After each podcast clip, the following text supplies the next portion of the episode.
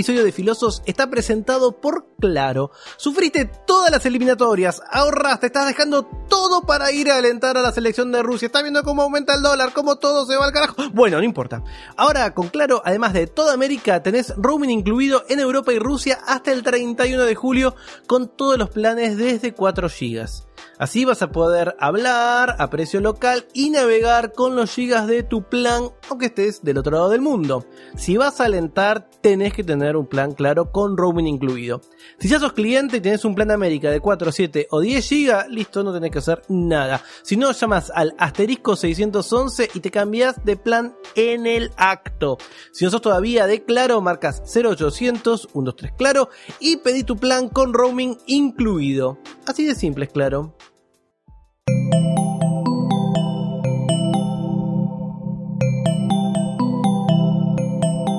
Estás escuchando Posta, Radio del Futuro.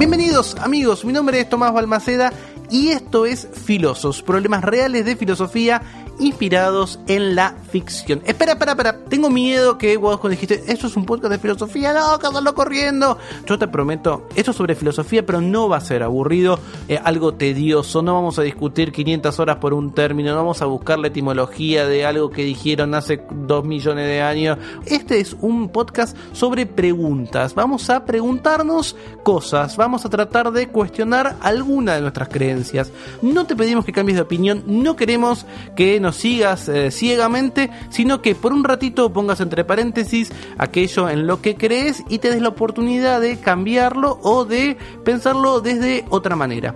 Aquí en Filosos utilizamos una película, un cómic, una serie, un pedacito de diálogo para que sea el disparador de alguna reflexión, de algún pensamiento. En este caso, la excusa para hablar, para repensar, para reflexionar filosóficamente es la película Pulp Fiction. Pulp Fiction es una, un largometraje de 1994 dirigido por Quentin Tarantino, protagonizado por John Travolta, Uma Thurman, Bruce Willis y Samuel L. Jackson. Tiene eh, diálogos eclécticos, combina ironía, humor, violencia, muchísimas referencias cinematográficas y para muchos es una de las películas más influyentes de la década del 90. En esos diálogos picantes aparecen un montón de palabras raras, de insultos, de términos que quizás no diríamos en la vida real, pero que quedan muy bien dentro de esa ficción. Sobre eso vamos a hablar con Justina Díaz Legaspe, que es filósofa, investigadora del CONICET, profesora en la Universidad Nacional de La Plata, trabaja en la Sociedad Argentina de Análisis Filosófico y es especialista en filosofía del lenguaje. Muy bien, Justina, bienvenida a Filosos. ¿Cómo andás? Muy bien, ¿vos? Bien, recontento de tenerte. Acá lo que hacemos es charlar de cuestiones filosóficas, pero cuando vos me dijiste que querías hablar del lenguaje discriminatorio, medio que me sorprendí, porque digo, o sea, ¿qué tiene que ver eso con, con, con, con la filosofía y por qué una filósofa se tendría que interesar por eso? Por muchísimas razones. En principio, la filosofía tiene muchísimas disciplinas orientadas a distintas cosas y una de ellas es la filosofía del lenguaje, que suele ser bastante aburrida porque la filosofía del lenguaje es una de las ramas teóricas de la filosofía, no tiene aplicaciones prácticas inmediatas, pero en este caso en particular, la filosofía del lenguaje se pregunta por el significado y estos términos tienen un significado que tiene propiedades o características más que interesantes. Así que aunque sea por el lado de la filosofía del lenguaje, ya es interesante empezar a pensar qué queremos decir o qué estamos haciendo cuando usamos estos términos. Y además también pensar todas las implicaciones éticas, políticas, sociales que tiene pensar en los términos discriminatorios. Vos me mencionaste como, como excusa para charlar sobre esto Pulp Fiction. En Pulp Fiction aparece mucho nigga, ¿no? Nigga, ese, ese término que, que está todo el tiempo en la película, que yo, eh, a mí me gusta mucho el rap, increíblemente, y el hip hop, aparece mucho, pero que yo no podría decirlo. O sea, yo viajo a Estados Unidos y llego a decir esa palabra, podría meterme en problemas, ¿no es cierto? Tal cual. En Estados Unidos la palabra la llaman la N-word, es imposible de, de decir, a no ser que vos seas afroamericano, como dicen ellos, que es justamente el punto que a mí me interesaba de la película. La película juega con una doble función que tienen los términos discriminatorios, que es muy popular afuera, pero es distinto en Argentina.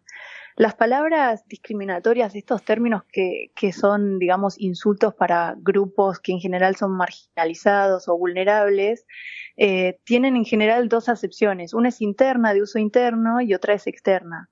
Cuando lo usamos en forma externa estamos insultando a un grupo pero las personas que son de ese grupo tienen, si querés, en algunos casos la habilitación o el permiso de usarlo, y por eso en la película aparece muchísimo esta, esta palabrita. Hace poquito, eh, digamos, eh, Rosanne, la, la, comediante estadounidense, eh, digamos, empezó a decir, por ejemplo, de los afroamericanos, eh, habló del planeta de los simios, y varios empezaron a, comentarle sobre justamente, hablando de la N-word, de la palabra con N, de niga, niga, niga, ella tuvo que terminar cerrando el, eh, eh, no solamente borrando ese tweet, sino que le cancelaron una serie que estaba haciendo que era mega exitosa y parte de eso era porque ella despertó eh, estos comentarios racistas de personas que utilizaban la palabra con N, que está como, como decís vos, completamente prohibida para aquellos que no son de esa comunidad. En Argentina, ¿cuál sería una especie de, de correlato de eso? En Argentina es difícil,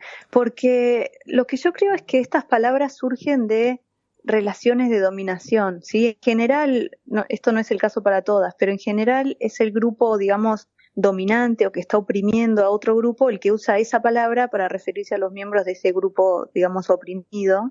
Pero en Argentina, claro, somos la mayoría de las veces el grupo oprimido. Todos. en todo caso, sí, no tenemos muchas palabras porque no oprimimos nosotros a muchas personas, pero lo que sí hacemos es aplicar el de mierda a cualquier nombre de, de colectivo. Perdón que voy a decir muchas malas palabras en lo que sigue. No te preocupes. Pero bueno, si vos pones cualquier comunidad y la sumás de mierda, ya tenés lo que sería más o menos el equivalente a lo que es un término discriminatorio en inglés. Eh, y después tenemos términos discriminatorios, digamos, retaliativos. Usamos términos discriminatorios para referirnos a personas o comunidades, no personas, sino miembros de comunidades que consideramos que nos oprimen de alguna manera. Por ejemplo, yanquis. Yankee es un término discriminatorio. Ah, nunca lo había pensado. Sí, es un término discriminatorio retaliativo, es decir, es como una micro venganza. Si ellos nos van a estar cortando de alguna manera o sentimos que nos oprimen de alguna forma, nosotros los vamos a, vamos a tener un nombre especial derogatorio para esa comunidad. Ok, entonces de alguna manera en Argentina podemos pasar. Bueno, yo pensaba, eh, de, algún modo sí pasa con, con, con, los términos de, las minorías sexuales.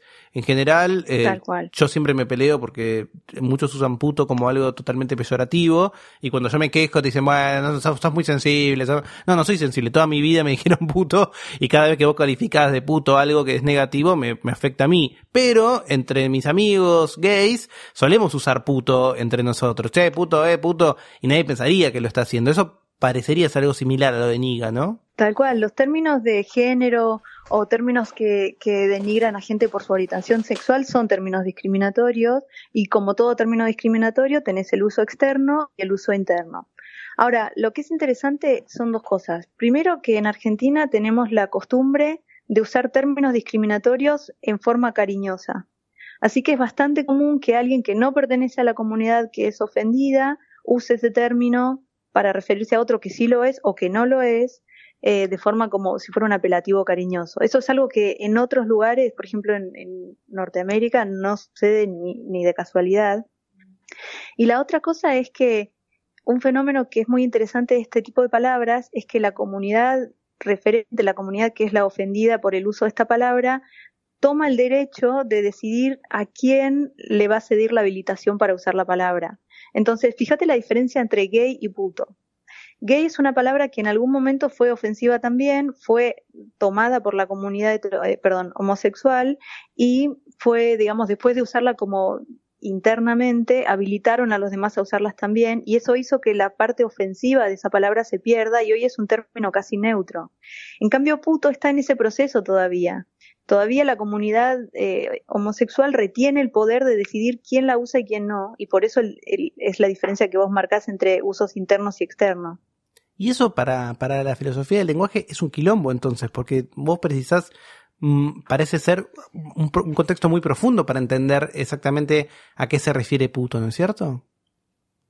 Totalmente. Una de las discusiones que hay en filosofía del lenguaje es, por ejemplo, qué papel juegan las emociones que uno tiene cuando usa estas palabras. Hay muchas teorías, digamos la mayoría de las teorías filosóficas que intentan dar cuenta o explicar el significado de estas palabras, lo que hacen es decir que uno son palabras que uno usa para expresar odio hacia una comunidad.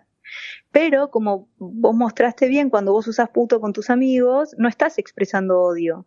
Así que en ese punto las teorías tienen que elegir si siguen manteniendo su teoría de que uno expresa emociones y entonces no pueden explicar esos usos internos, o si en realidad la palabra tiene dos variantes, interna y externa, y para cada una hay una teoría distinta.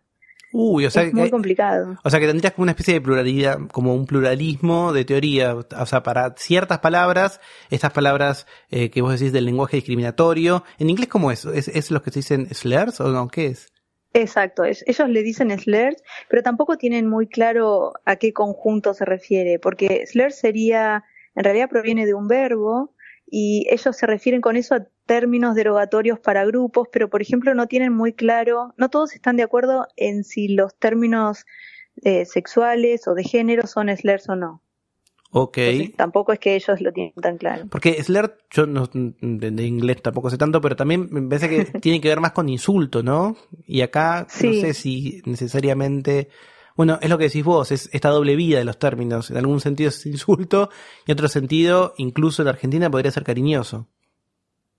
En Argentina es usado en forma cariñosa y también puede ser usado como insulto y es uno de los insultos más graves que puedes hacer, pero también hay que distinguir que insultar es algo que uno no siempre hace con palabras, es decir, estas palabras están hechas para insultar, pero uno puede insultar de muchísimas maneras, incluso sin usar ningún tipo de lenguaje bajo o, o nada, puede insultar con una mirada, puede insultar con un gesto, este, la cuestión es separar lo que se hace con la palabra del significado de la palabra. Y ahí está el chiste en buscar una teoría que explique todos estos usos distintos, que son un quilombo, eh, de la misma manera. ¿Hay un abandono de la idea de que una sola teoría va a explicar todo? ¿O todavía hay gente que cree, capaz vos, que una, única teoría podría dar eh, cuenta de todo esto?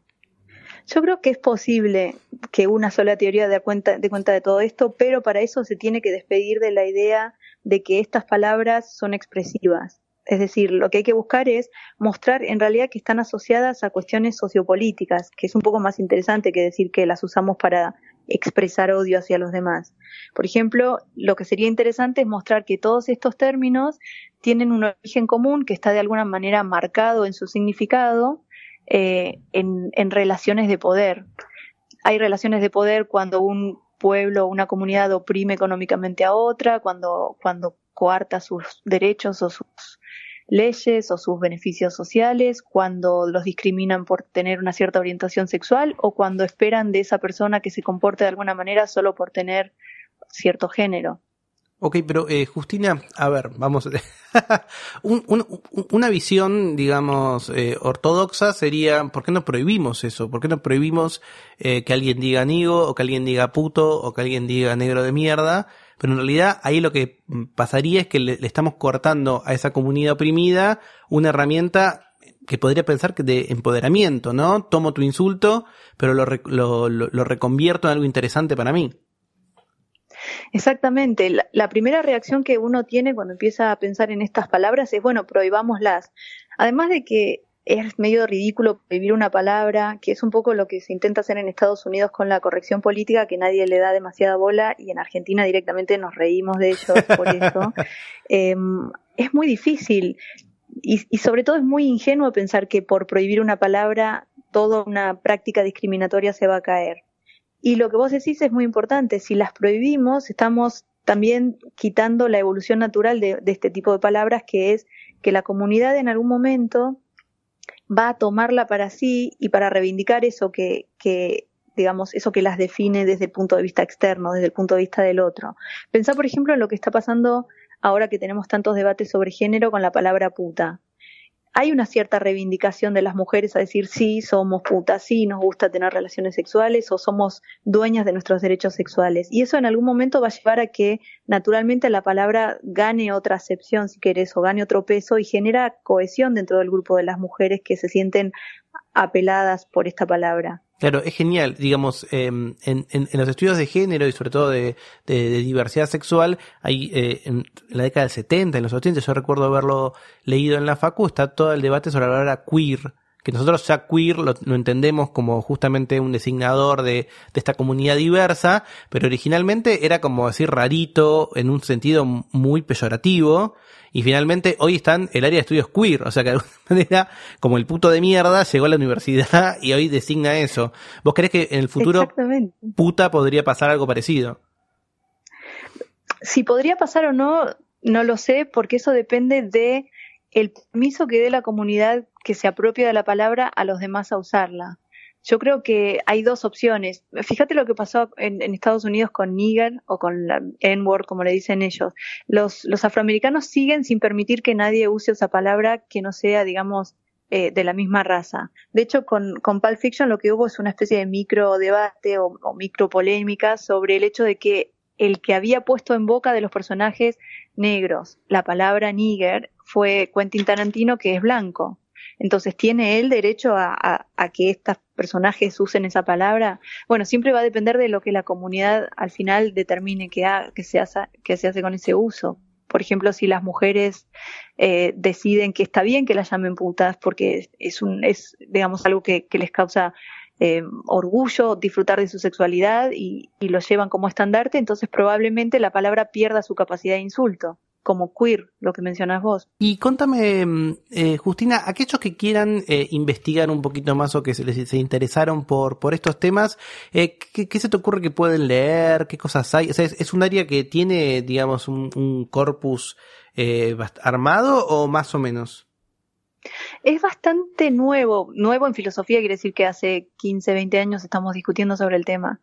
Así que no hay muchos libros todavía y sobre todo, lamentablemente, no hay muchos libros en castellano, debería haber más, pero si alguien tiene ganas de leer en inglés, hay, hay algunas, algunos libros, en este momento no me puedo acordar el autor, por supuesto, pero hay uno que se llama, em, hay uno muy interesante que se llama eh, What the, What the F, algo así, eh, que es un abordaje interesante a los insultos en general y, a los, este tipo de insultos en particular. a ver, lo estoy buscando. Otro que va a salir dentro de poco se llama Bad Words, malas palabras. Este va a salir en septiembre, me parece, y ese es un buen compilado para empezar a leer. What the F eh, lo publicó, lo, lo escribió Benjamin Virgin.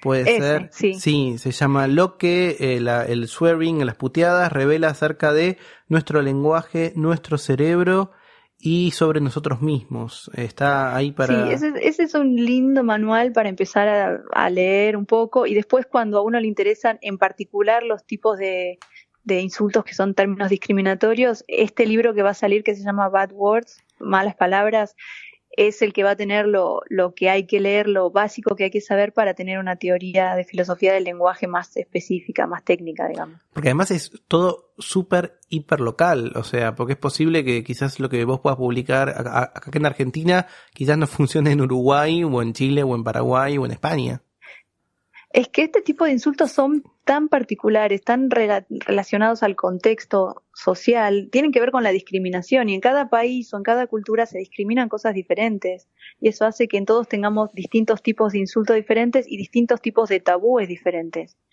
En Argentina tenemos muy pocos tabúes respecto de qué palabras podemos usar y cuáles no. Entonces no vamos a tener el mismo tipo de miedo a la palabra como tienen en otros países. Pero eso tiene que ver con el hecho de que nosotros cuando discriminamos, discriminamos a todo el mundo o, discriminamos de manera diferente a lo que hacen ellos.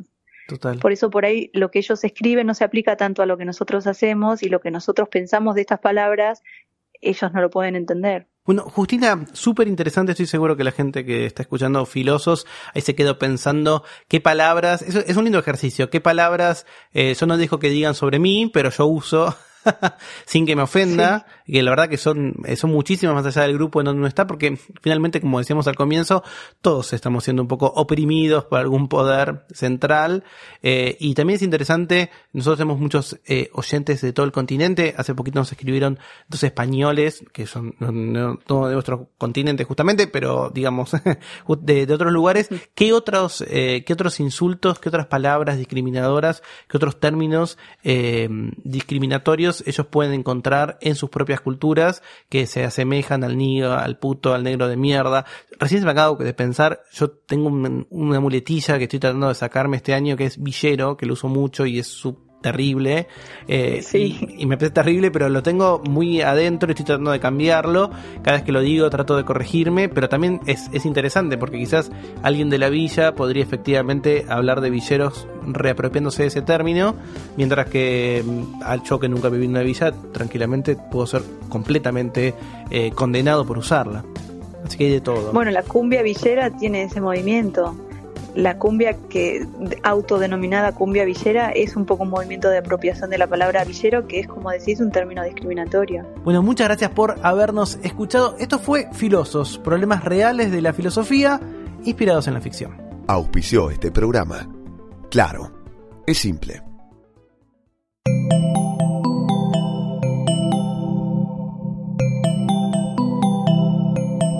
Estás escuchando Posta Radio del Futuro.